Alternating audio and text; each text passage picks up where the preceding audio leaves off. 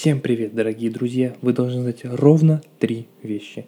Это непопулярный подкаст, меня зовут Павлов Илья, и у нас много новостей, чтобы обсуждать. Поехали! И начнем мы с коротеньких новостей, на которые потратим не больше двух минут, и они связаны с компанией Apple. Первое, то что сегодня, прям вот буквально несколько часов назад, Apple представила iPhone 8 и 8 Plus в цвете Product Red – это специальное издание iPhone, которое посвящено компании Product Red, то есть это такой цвет. Компания Red, она собирает деньги на борьбу против СПИДа и собрала уже огромную сумму. Об этом написал в своем твиттере Тим Кук. Он сказал, что мы уже собрали вместе с вами огромную сумму денег и приблизились к тому моменту, когда общество будет без СПИДа. Это отличные новости, я считаю, конечно, и Apple молодцы, что вписываются во всякие такие штуки, позволяющие улучшать нашу планету, позволяющие избавляться от болезней и прочих неприятных вещей.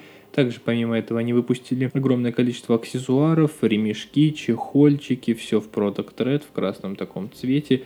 Он довольно ну, приятный, нейтральный такой. Ну, он не, не кричащий красный, сразу вас могу заверить в этом. В общем, отличные айфоны, Напоминаю, что это iPhone 8 и 8 Plus. Они прекрасно работают, стоят своих денег. И хочу сказать, если вы хотите купить iPhone, то не переживайте. iPhone 8 и 8 Plus будут радовать вас еще очень и очень долго. И также стартовали продажи iPad 2018. Правда, они стартовали не сегодня, а 6 апреля. Вот последний раз, когда мы записывали с вами подкаст, они буквально сразу же стартовали. Возможно, некоторым из вас пришло на почту информационное письмо о том, что новый iPad здесь и сейчас, поддержка Apple Pencil для образования, все для людей. Ну, в общем, начались продажи. Ценник довольно адекватный, я считаю. Ценник за 25 тысяч за младшую версию iPad во всем хорош, за исключением, конечно, вот экрана. Мне кажется, что пора уже Apple удалять те модели, в которых есть прослойка между дисплеем и стеклом. То есть вот это вот ощущение, когда будто бы картинка у тебя под руками, под пальцами, она вот в этом iPad нет. И это, конечно, немного ухудшает пользовательский опыт. iPad хорошие, айфоны отличные. iPad, кстати, нет в цвете Product Red. Это это странно, возможно, потому что алюминиевые айподы в цвете Product Red есть, и они очень классно и стильно выглядят, и опять-таки скажу, что это не броский такой приятный алюминий. В прошлом году были iPhone 7 и 7 Plus в Product Red, и Apple так поступательно проводит эту акцию ежегодно и помогает фонду борьбы со спидом.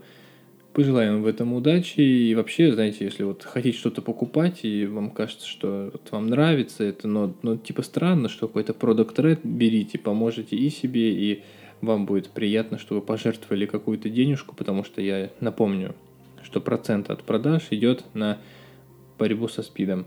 Движемся дальше, и у нас новость про Твиттер. Да, вот так вот, скажу честно, моя самая любимая социальная сеть это Твиттер прекрасно все в ней организовано, и Twitter продолжает усовершенствоваться, но ограничивает в этом сторонние клиенты. Ни для кого не секрет, что есть огромное количество популярных клиентов по типу Tweetbot, Twitterific, Tweetings, и они все основаны, грубо говоря, на Твиттере, да. Соответственно, Сейчас Twitter закручивает, вот главный Twitter закручивает гайки, и в следующих обновлениях API, которые, соответственно, автоматически распространяются на весь Twitter, уже не будет таких функций для сторонних клиентов, как push-уведомления, лента новостей не сможет обновляться автоматически и будет получать новые посты с большой задержкой. Конечно, это плохо, потому что, ну, Twitter клиент основной, который вот в App Store можно скачать, он, ну, такой прям, и веб-версия тоже прям, ну, средненькая такая. Но есть куда еще расти, и нужно добавлять еще гигантское количество функций, которые есть в сторонних клиентах.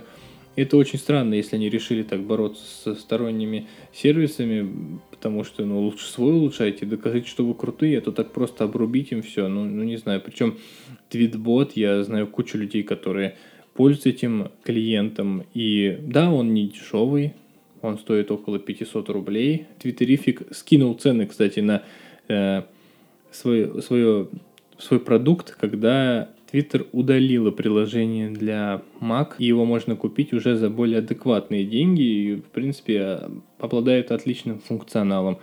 Сейчас же сторонние клиенты пока что получают непрерывный поток данных, э, и все у них хорошо, но со временем, уже вот за 90 дней, э, Twitter предупредит ребят, которые разрабатывают сторонние клиенты, и им придется как-то искать лазейки или, возможно, закрывать проекты. Надеюсь, что они не закроют, и Twitter вообще поделится с ними с новым аккаунт Activity API, который позволяет э, передавать данные с большей скоростью, то есть такая новая система передачи данных. Она пока в бета-версии, но э, Twitter не дает другим доступа к ним. Вообще, напишите, пользуетесь ли вы Твиттером, потому что, мне кажется, это отличная социальная сеть для получения новостей, самых оперативных, быстрых, актуальных э, событий, которые происходят рядом с вами, которые происходят в мире. Я вообще вот утро начинается с Твиттера. Движемся дальше, и у нас на очереди рубрика «Недоразуменовость». И в рубрике «Недоразуменовость» у нас в очередной раз Телеграм. Бедный Телеграм, его вообще каждый шпуняет, уже о нем говорят все. И, конечно же, очень будет жаль, если его заблокируют. Напомню, что 6 апреля Роскомнадзор подал в суд иск о блокировке Telegram из-за того, что мессенджер отказался предоставлять ФСБ ключи для расшифровки сообщения. А вот недавно выяснилось, что, оказывается, у Телеграма есть ключи для расшифровки. Несмотря на то, что Павел Дуров, юрист и вообще представляющий интересы сервиса в российских судах, а также некоторые эксперты сказали, что нет у них ключи. Это вообще невыполнимо. Невозможно передать ФСБ ключи шифрования. Однако бывший коллега Дурова заявил, что это не так. И в Telegram реализованы две разновидности чатов. Облачный и секретный. А, по словам этого мужчины, назову его Антон Розенберг, в секретных чатах используется шифрование end-to-end, то есть шифруется на телефоне отправителя, расшифровывается на телефоне получателя. Ну или не на телефоне, смотря где переписываетесь.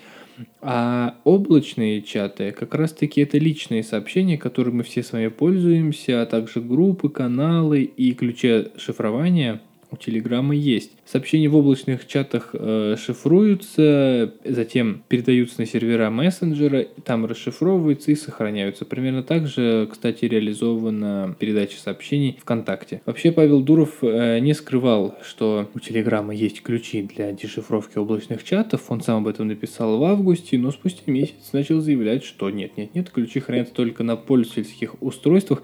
Все это двойная игра, очень непонятно. Непонятно, кому верить. Конечно, с точки зрения для нас, понятное дело, что если заблокируют Telegram, это будет грустно, плохо и ну, не нужно этого делать. Но с точки зрения такой безопасности, ну, конечно, возможно, есть это. Хотя это нужно все блокировать, я уже много раз об этом говорил.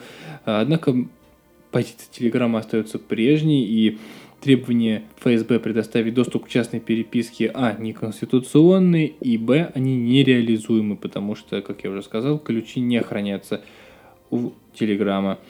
Павел Дуров э, неоднократно подчеркивал, что Телеграм не передал третьим лицам ни одного байта пользовательской информации, и даже в облачных чатах переписка разбита на части и хранится в разных странах на серверах.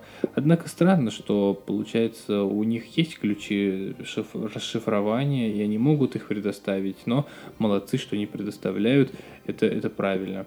Мне, конечно, лично мне скрывать там нечего. Может быть, у кого-то есть что-то скрывать, но, но, это, ну, это глупо. Понятное дело, что просят ключи расшифрования от тех, кого, ну, кто вот, ну, вот кто попался на чем-то, кто подозревается. Вот это да. Но будем следить за развитием событий этой вообще всей катавасии, назовем ее так, потому что это не, не заканчивается уже никогда, уже, по-моему, не закончится. Они так и будут друг на друга в суд подавать, там, уходить, приходить, что-то пытаться блокировать, ничего у них не будет получаться. Потом еще какие-нибудь митинги пойдут и так далее. Но это я уже расфантазировался.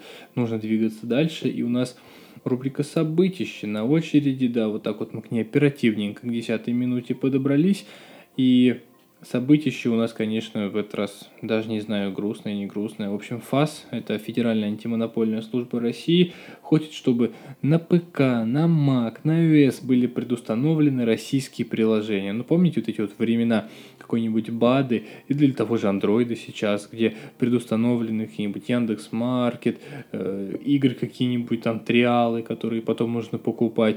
В общем, это ФН, ФН, ФАС, Федеральная антимонопольная служба хочет это реализовать, предоставляет, планирует новые законопроекты и будет пытаться принудить крупным разработчикам вроде Apple и Microsoft придется заменять встроенные приложения на отечественные аналоги. Например, мессенджер там-там, разработанный соцсетью Одноклассники. То же самое, что а, iMessage или какой-нибудь Microsoft Message, там сервис, не знаю, как у них называется, также Яндекс Музыка заменит, Apple Music, Google Music и так далее. Ну, замечательные времена настанут, хотя я не уверен, что, допустим, вот э, они смогут как-то повлиять на Apple. Всегда они настаивали на чистоте фирменных операционных систем и вообще они даже американским своим провайдерам, с которыми у них там многомиллионный контракт, не разрешают предустанавливать приложение. Ну, во-первых, я считаю, что пользователь сам должен выбирать, что ему устанавливать на вот, iPhone, Android э, устройство, там, Windows устройство, компьютер и так далее.